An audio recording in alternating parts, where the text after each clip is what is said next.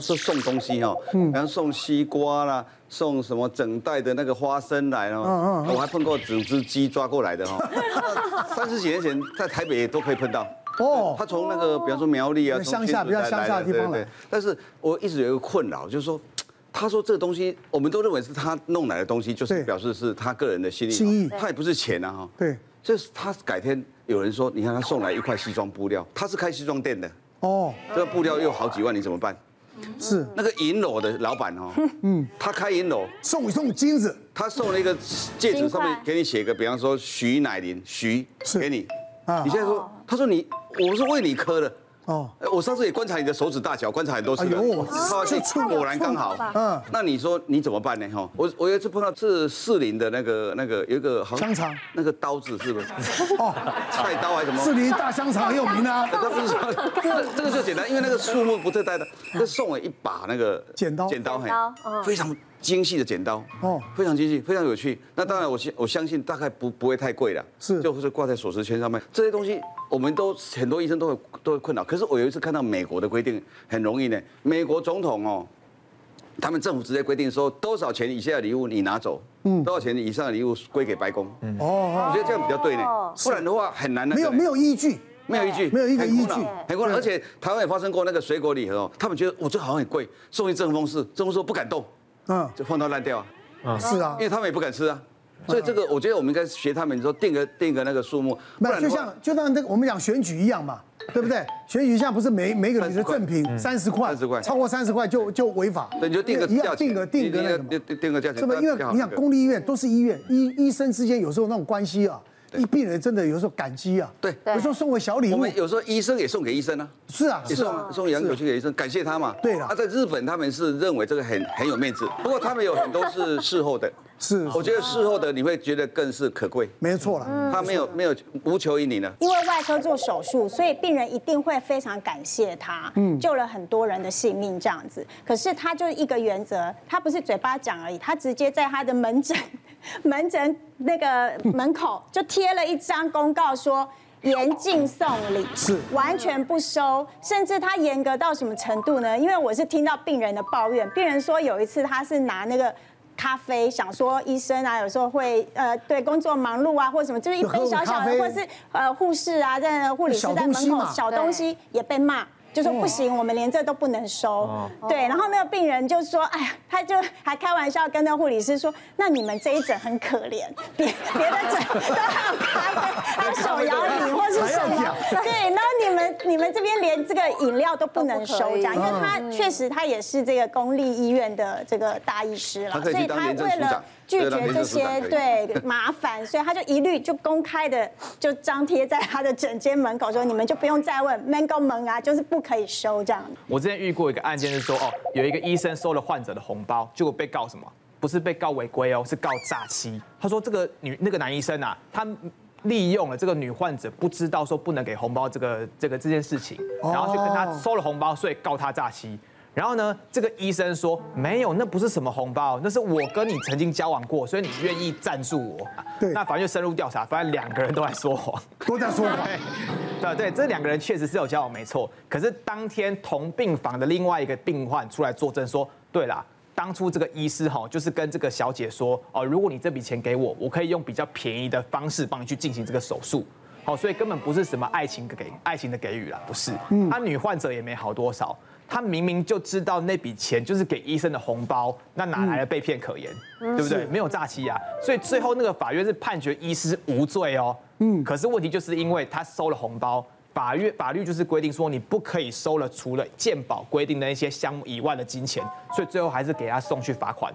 诈欺罪是不容易成立的哦，那你要有很确切的哦，比如就像刚刚讲这种例子，它就很难成立。嗯嗯哦，现在好像送送红包的很少了吧？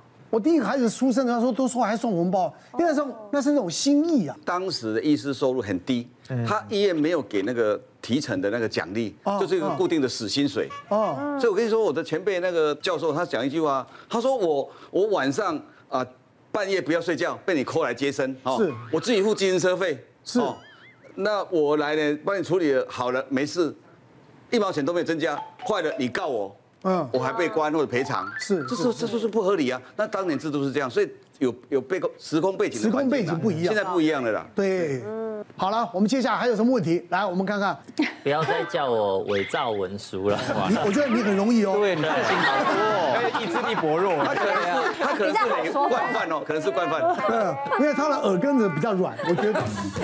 啊，对啊，其实我们肠胃科非常容易遇到，因为我们肠胃科就做肠胃镜检查，是，对，那就有些人就会长息肉，嗯，那就会牵涉到保险理赔的问题。嗯，那像我们之前遇过一个案例，就是他就是一个病人来我诊所给我做肠胃镜，那他就是有大概零点三、零点五公分那种非常小的息肉，所以我们当下就用一个小夹子直接把它夹掉就可以了。嗯，那夹完以后大概两个礼拜，他回来看报告嘛，那他一进门一坐下来。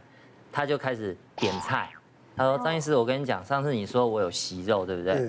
啊，我跟你说，我今天要申请诊断书，哦，然后我跟你讲哦，你诊断书一定要写第一个手术两个字一定要写，然后他还说第二个你要写说你有做一个动作是切，然后第三个割，对，他说你要写缝合，哦，因为我的保险人说你这样写我才能申请保险理赔，对。”他结果你知道他一讲完我怎么样？我整个理智线就断掉，我的大怒，你知道吗？然后我平常对他很客气，因为他给我看很久。结果那天我就生气，他也被我吓到。我跟你讲，开诊断怎么开是我们医生的专业。嗯，你不用教我。对，你不要让我这边是 Seven Eleven。嗯，我说你以为保险公司吃素的吗？嗯，我说你现在叫我这样写，写完以后你觉得你就会拿到钱吗？我说保险公司会写公文来我们诊所调阅你的病历，是去看看我开的诊断书跟事实是不是符合的。真的。那万一他发现你说要我这样写，结果我只是用夹子夹，那我被告伪造文书，我说算算谁的？嗯嗯。他然后他就不敢讲话嘛，然后我就在突然就脸色柔和说：“我跟你说。”熟了，熟了，跟番薯一样快。对，然后我跟你说哈，我可以帮忙你到最大限度，就是说，我们把这个写说息肉夹除术。得写用假的啦，我不要写切啦，因为不符合事实这样。但是保险公司会不会理赔你，那就是要保险公司判定哦，这样可以吗？祝新年快乐。还是单身，单身整天暴力就对了。我们遇到其实是一个惯老板跟一个惯员工的纠纷。哇，老板有一个老员工，这老员工都不听使唤的，那老板呢就把他调到仓库去去管仓库，结果这个员工也不是吃素的，他过不久啊就跟老板说，哎。我呢搬仓库的重物闪到腰，要请病假。嗯，而且呢，他说我是工伤假，工伤就职业灾害假。是，依法律的规定就是我请假要领全薪的。对，好，他拿了一个医生的诊断证明，宜休养五天。嗯，这个老板也就觉得说，好啊，算你狠嘛，就给你五天。经过五天以后，人没有来上班，再丢一个宜休养三个月的病的的诊断证明书。这老板火了，完全火了，说。你闪到腰，休养五天，我已经看不下去了，还要给你五天全薪，你现在还来一个休养三个月，结果呢？这个老板找征信社去跟这个员工，在休养这三个月的期间，还陪太太买菜啦、逛街啦，哪里有什么腰闪到？第二个，我们去告这个员工诈欺，诈领这三个月的薪水，嗯，传唤这个医生来。为什么你开一个宜休养三个月的诊断证明？他到底哪里为什么需要宜休养三个月？这个医生才想，就是傻了，说啊，是因为这个病患一直给我如说，他很需要这个家里有一些事情，他没有办法上班，拜托开一个让他可以在家里休养陪家人，然后呢还可以领到薪水。我怎么知道开这个居然我要到法院来？对，而且还被认为说可能我这个医生。没有根据自己的专业涉及到伪造文书，我还要被抓去关，所以这个医生才恍然大悟，说啊，原来诊断证明书不能乱开。是哦，像张医师就很有经验，好，好，那我们就是要告诉各位医生，因为真的很多病患，而且特别是小型诊所，因为你大医院它有一定的制度跟规模，但很多小型诊所因为跟病患之间的关系都非常的好。好到变成说帮个忙，所以会很容易开了一些不是那么正确或真实的诊断证明，然后甚至有的上面写说，我这叫乙种诊断证明，不能诉讼无效。是啊，有人还写这种东西，告诉拿到法院去，没有什么诉讼无效，你开出来的就是负责任。所以以上言论不代表本台立场，会不会被告成？一定会被告成。你看，白写，但那一句没有意义。白写，他写给自己开心的。是的，是的，你知道吗？骗不懂的人啊！别忘了订阅我们 YouTube 频道，并按下小铃铛，收看我们最新的影片。想要看更多精彩内容，快点选旁边的影片哦。